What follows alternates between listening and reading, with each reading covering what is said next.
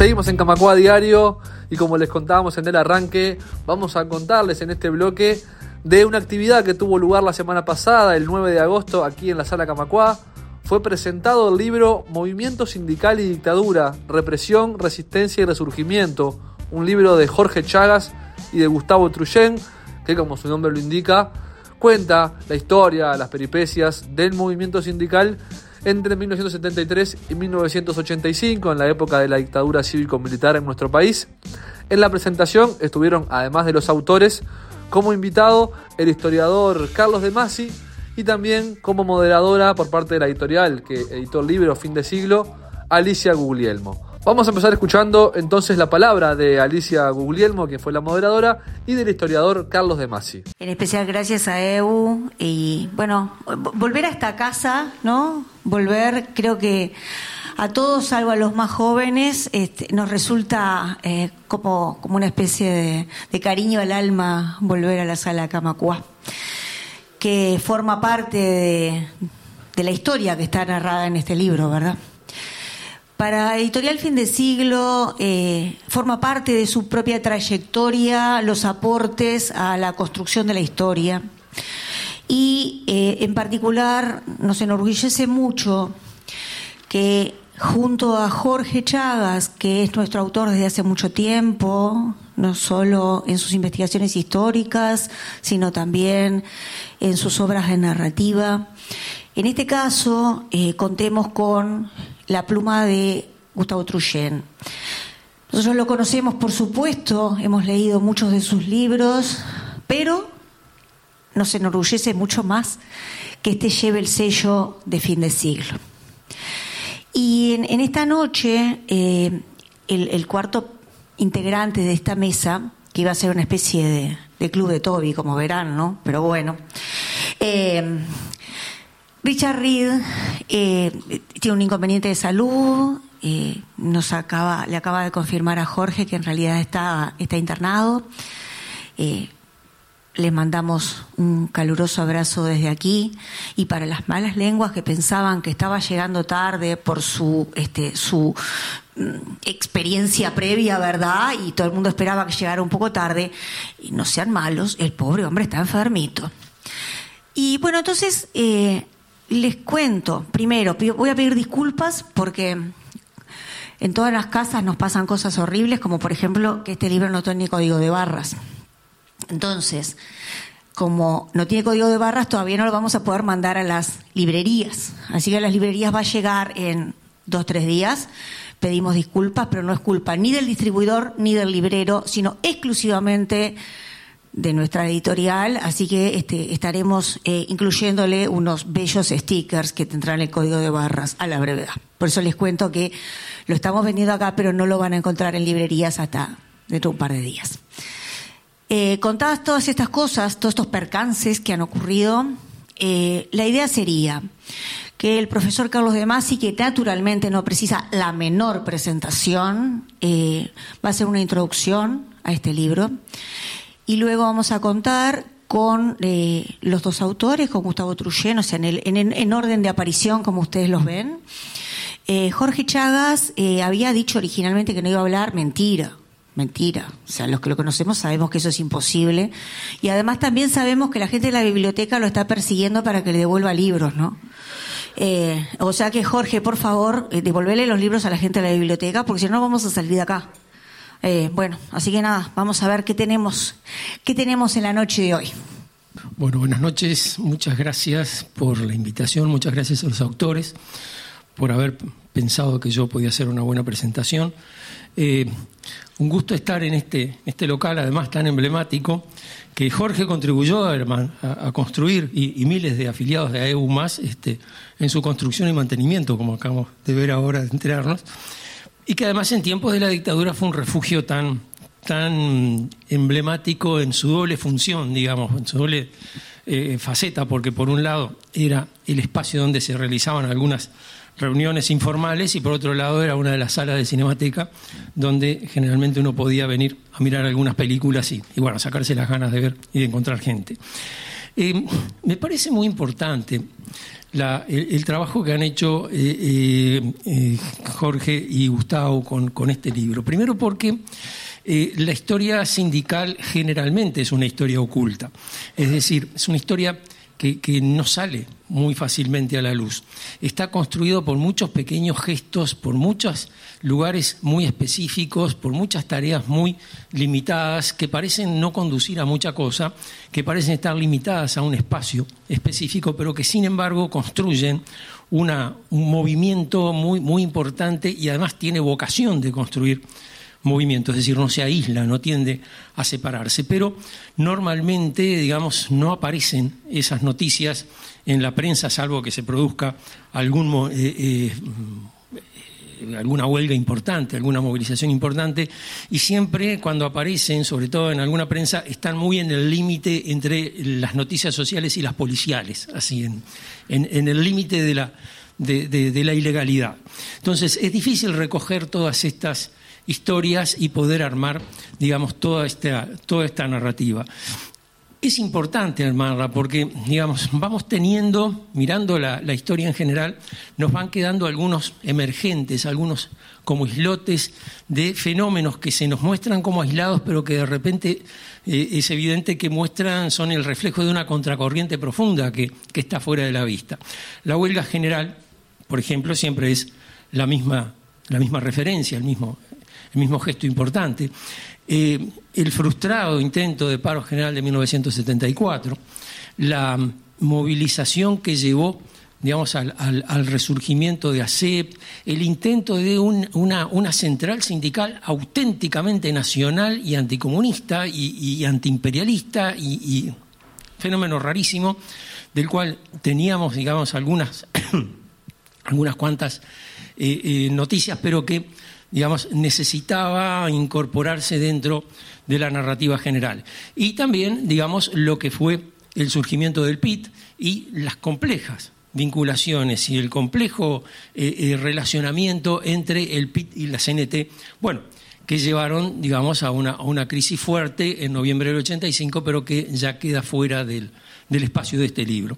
Entonces, digamos, en este libro uno encuentra una un relato, digamos, general, eh, muy, mm, muy sincero, muy, muy, muy a lo, profundo, muy a lo directo, pero también eh, eh, muy descarnado en cuanto a que, bueno, a ver si lo digo de otra manera, bicho porfiado el sindicalista, ¿no? Es decir, de qué manera, a pesar de, cuando termina la huelga general, se empieza digamos, a hacer cada vez más fuerte la represión sobre los gremios, cómo los dirigentes sindicales insisten, cómo los gremios mantienen la demanda, tratar de mantener, digamos, eh, eh, en la agenda las demandas de los gremios, a las que incorporan permanentemente, además, a partir de 1972, el reclamo de la libertad de los presos, de los dirigentes y de los militantes sindicales presos.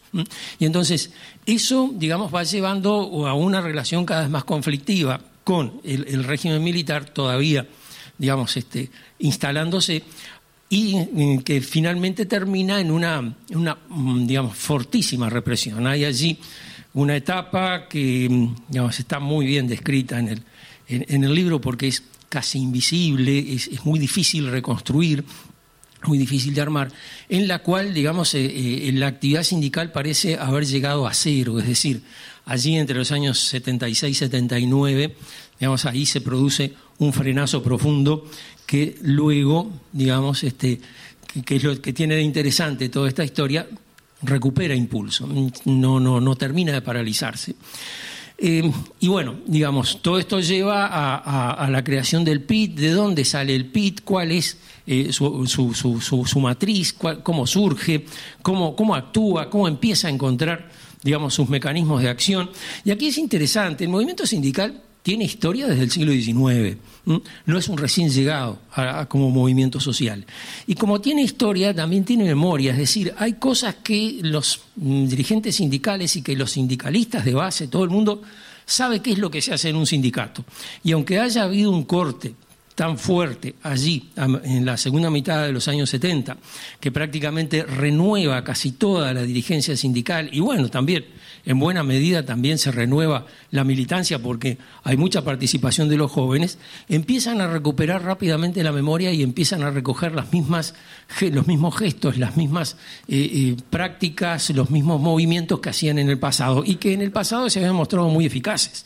Por lo tanto, digamos, son de eficacia probada. Me refiero a, esto por la rapidez relativa con la que el movimiento sindical se reconstruye. Es decir, eh, entre 1976 y 79 eh, los sindicatos están casi paralizados, sin embargo, a partir de 1980 y con más fuerza en 1981, cuando la dictadura no tiene más remedio que aceptar la, la organización sindical y crea aquella extraña ley de asociaciones profesionales en las que estaba permitido solamente actividades sociales, culturales y deportivas. No, no, no, no había este, posibilidad de hacer ningún tipo de reclamación ni nada por el estilo, pero rápidamente, digamos, y aquí es una de las cosas que están muy bien mostradas en el libro, el movimiento sindical se apropia de esa ley, le cambia el sentido, la transforma en otra cosa y bueno, empieza a actuar a partir de allí, reconstruyendo imaginariamente el funcionamiento de una central que formalmente estaba proscripta y a la vez renovándola en todas sus características. Entonces, hay acá, digamos, una, una narrativa que es muy difícil no leer en clave de épica. Y, es muy difícil no leerla en clave de épica, porque en definitiva, digamos, se trata de, para, para usar la, la imagen clásica, la lucha de David contra Goliat. Y en definitiva, David termina ganando, como debe ocurrir, y termina ganándose un espacio a pesar de todas las formas como eh, eh, la dictadura trata de, limitarlas. Eh, está eso, también por otro lado está el espacio internacional y cómo el exilio, el exilio uruguayo contribuyó en buena medida a aislar la dictadura políticamente, a aislarla con las demandas por los derechos humanos y también aislarla por eh, eh, los reclamos de la OIT. Si la Organización Internacional del Trabajo encuentra en el caso uruguayo un caso bastante emblemático y lo trabaja muchas veces. Y leyendo el libro, y eso les agradezco, además de hacer el libro, es esto es particular a los autores, leyendo el libro vine a encontrar la clave de la reunión de la OIT de 1983, que fue la primera digamos, en la que va una delegación del PIT. Richard Reid lamentablemente no está presente, era uno de los que, fueron en esa delegación, Siganda, presidente de AEU era el otro representante, y mirado en la prensa uruguaya, digamos, se ve que pasó algo raro, porque va eh, eh, la delegación oficial, lleva a un, eh, a un integrante obrero, Saldivia, un obrero de Paicue, de la CGTU y excluye, digamos, se había hecho el acto el 1 de mayo del 83, una cosa multitudinaria, pero excluye a los delegados del PIT. Los delegados del PIT van invitados por una central internacional y entonces allí, digamos, confrontan por primera vez delegados, digamos, obreros uruguayos avalados, legitimados por el acto del primero de mayo, confrontan con el gobierno, fue el ministro, que era el señor Crisi, este, fue a, la OIT personalmente con la delegación y confrontaron evidentemente con Saldivia. Eso, digamos, a nosotros nos quedaba bastante en la oscuridad, pero sí veíamos los efectos, es decir, eh, cuando vuelve la delegación del PIT, que además visitaron otros países de Europa, quieren volver, el PIT quiere hacer un acto de recepción, el gobierno lo prohíbe. Entonces quieren hacer una, una manifestación, ir a esperarlos al, al, aeropuerto, el gobierno los cita a los que estaban haciendo la convocatoria y poco menos que los amenaza con la cárcel de por vida se insisten en esa línea. El ministro Crisi llega y echa espuma por la boca, furioso, que había unos eh, eh, autodenominados representantes de los obreros uruguayos, pero la única delegación oficial es la que acompañó, etc. Está enojadísimo eh, que además fueron invitados por tres centrales internacionales, una de ellas con sede en Praga, era minoría, las otras dos no tenían sede en Praga, pero no importa, igual. Y el señor Saldivia vuelve y renuncia a la CGTU. Y la CGTU poco después se disuelve.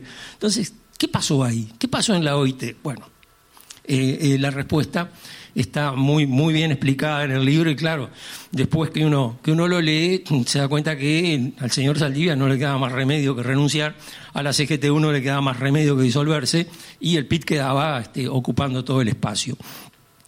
Esto no, quiero extenderme mucho más porque, digamos, empiezo a hablar del libro y, empiezo a spoilearle todos los datos, entonces más vale los dejo así por, por esta. Pero hay una o dos cosas que quiero mencionar.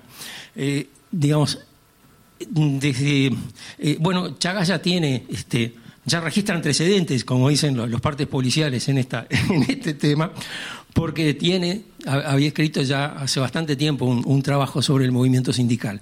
Pero claro, se ha incorporado mucho más, se ha incorporado mucho material. Entramos a los archivos de la Dirección de Información e Inteligencia. La Dirección de Información e Inteligencia estaba permanentemente vigilando los sindicatos, como estaba permanentemente vigilando los partidos, como estaba permanentemente vigilando a todo el mundo, como pueden ver en, estos archivos ahora que están que se pueden consultar en Internet.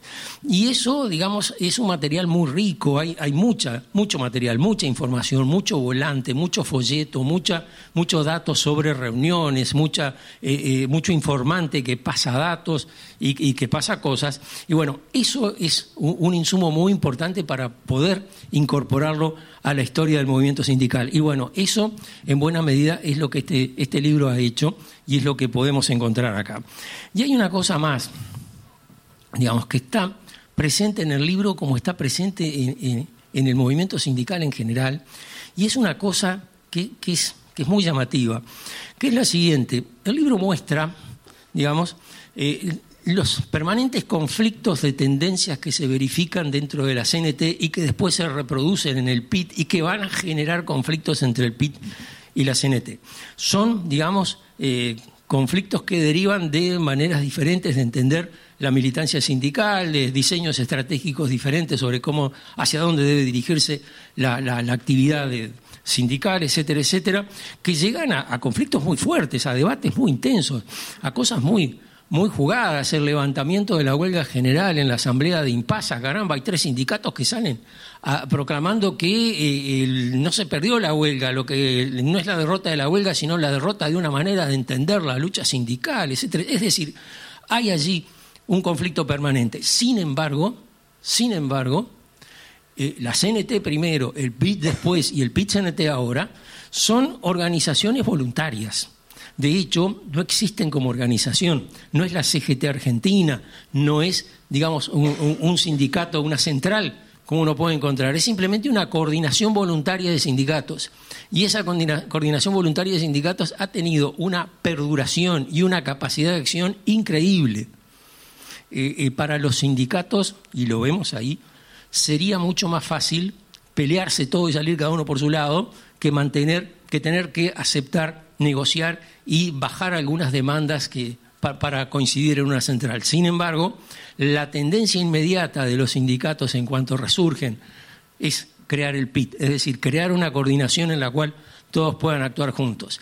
Y si en 1985, en noviembre, en aquella, asamblea, aquel Congreso de, tan conflictivo que estuvo al borde de la ruptura, no se llegó a la ruptura, es en último término por esa tendencia que en buena, en buena medida es, voluntaria, digamos, no es producto de la fuerza de las cosas, sino un determinado análisis de la realidad que lleva al movimiento sindical a reunirse antes que a dispersarse y a tratar de sumar fuerzas antes que dividirlas. Creo que en ese sentido, digamos, eh, el libro de, que, están presentando hoy aporta mucho, aporta mucha información, aporta mucho material para la reflexión y sobre todo aporta mucho para conocer cómo se mueven el movimiento sindical, cómo se movió el, movimiento sindical en condiciones tan duras, digamos, como fue eh, tener que soportar permanentemente la mirada de la dictadura. Eh, muchas gracias por este libro y muchas gracias por la paciencia.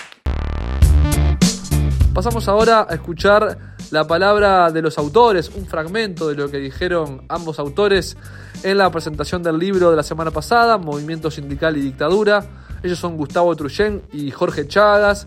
Jorge Chagas, seguramente muy conocido por todos ustedes, porque además de ser afiliado bancario, ya jubilado, tiene una extensa carrera en la literatura y también en el teatro como escritor y estuvo antes de la presentación aquí en Camacua Diario contando un poco sobre este libro. Vamos a escucharlos. Y gracias a Ebu por prestarnos la sala y bueno, como decía Carlos, la historia que guarda esta sede, los recuerdos, y mm, agradecerle al profesor De Masi.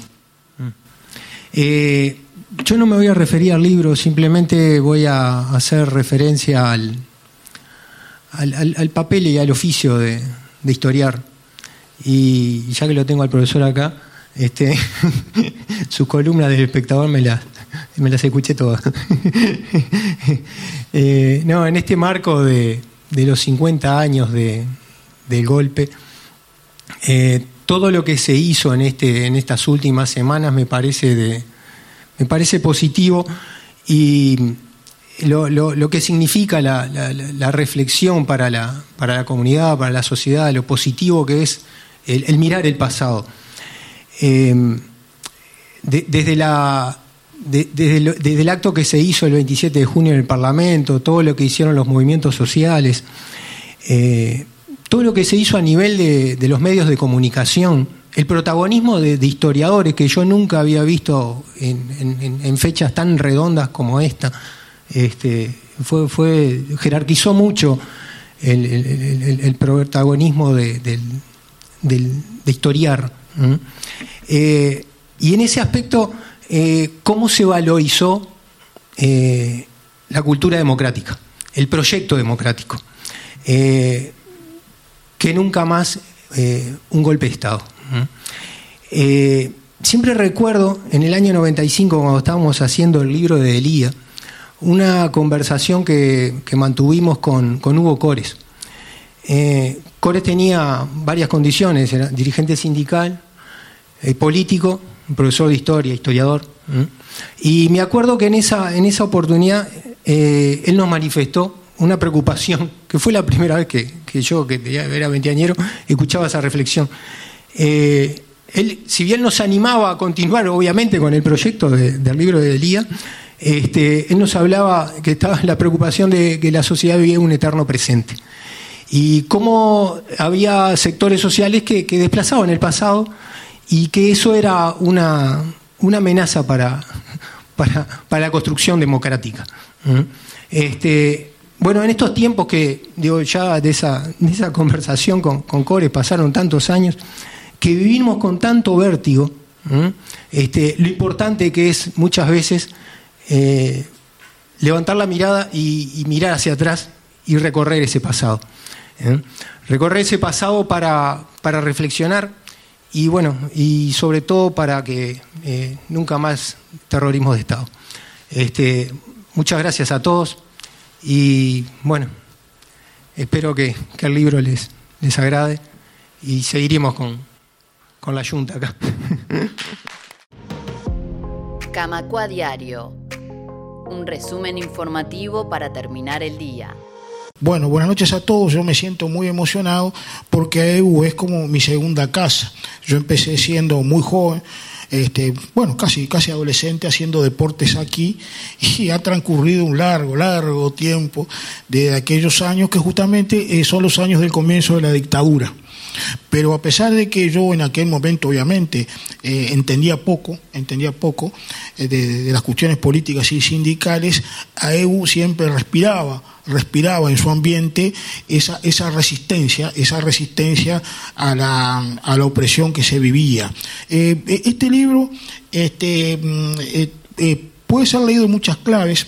es un libro de, de resistencia es un libro con, con, este, que tiene actos heroicos, van a ver actos heroicos, es un libro eh, que muestra la esperanza en tiempos oscuros, la esperanza, la esperanza, como muchos dirigentes sindicales, aquellos, especialmente aquellos que estaban fuera del país y aquellos que aún quedaban libres acá, a pesar de todo, tenían esperanza que un día iban a renacer las libertades. Eh, y también este libro, ustedes van a ver que este libro tiene una característica que es que describe los fracasos, los fracasos, que son más de uno, de, de intentar crear un movimiento sindical diferente a la CNT. Desde los intentos de Volentini, que en, el año 73 era ministro del Interior por crear un sindicalismo adicto, los intentos de Chape Pose, de general Chape Pose, comandante del ejército, por atraer hacia él a los sindicatos no comunistas, hoy sabemos, gracias a, a, lo que, a, la desclasificación de los documentos, por qué él estaba haciendo eso, porque él tenía un proyecto político propio de convertirse en presidente de la República. Eh, el intento este, sorprendente de que sale de las páginas de Nuevo Amanecer, eh, que era el periódico de la JUP, de la Juventud Uruguaya de Pie, con la Unión, eh, era, se le llamó la Unión de, de Trabajadores, la Unión General de Trabajadores, la, Unión Gremial y, se le, mm, y después se quedó como la Unión, que llegaron a tener una sede en la Ciudad Vieja y hacer un congreso en Durazno. Este, el fracaso de los sindicatos amarillos como la CUT y la CGTU, de Lino Cortizo, Borrazas, este, que, incluso fueron, durante muchos años, fueron como delegados a, la OIT, eh, y por supuesto el, el sorprendente el sorprendente intento de, crear una central este, nacionalista, anticomunista, este, que vino principalmente de la Marina. Hoy, gracias a la desclasificación de los documentos, sabemos que uno de los cabecillas de, ese, de, esa operación, el, presunto capitán Banchini, sabemos quién es, sabemos que es este, este Fleming Gallo. Y también hemos entendido al final por qué algunos sindicalistas eh, que lo conocieron como Capitán Banchini lo, escribían físicamente de diferente manera porque eran dos, era, el otro era Patrone. Este, hoy sabemos más, por suerte la escribiación de documentos nos permite tener un panorama mucho más claro de lo que pasó. Por eso, eh, lo importante de estos fracasos es que muestra, muestra la permanencia, la permanencia, a pesar de las peores condiciones del movimiento sindical eh, clasista. O sea, que más allá de que no hubiera actividad sindical visible, más allá de la, de la, prisión, de los restierros, eh, más allá de todo quedó, quedó en la clase trabajadora, quedó una memoria, una memoria colectiva que es lo que permite después el resurgimiento. Creo que eso es lo más importante de este libro.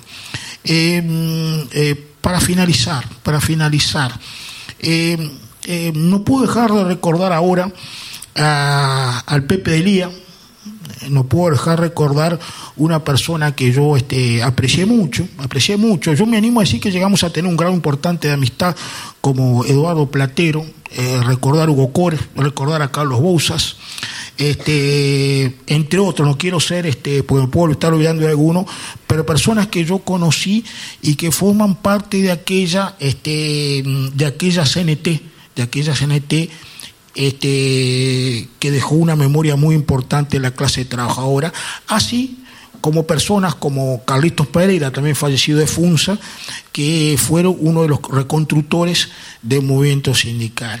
Eh, bueno, yo creo que ellos, estén donde estén, nos están mirando y están contentos de que, que hayamos hecho este libro. Muchas gracias. De esta manera llegamos al final del Camacua Diario del día de hoy. Un gusto haberlos acompañado. Mañana a las 19 horas los volvemos a esperar aquí en Radio Ciudadana 92.3 FM y en radiocamacua.uy. Chau, chau.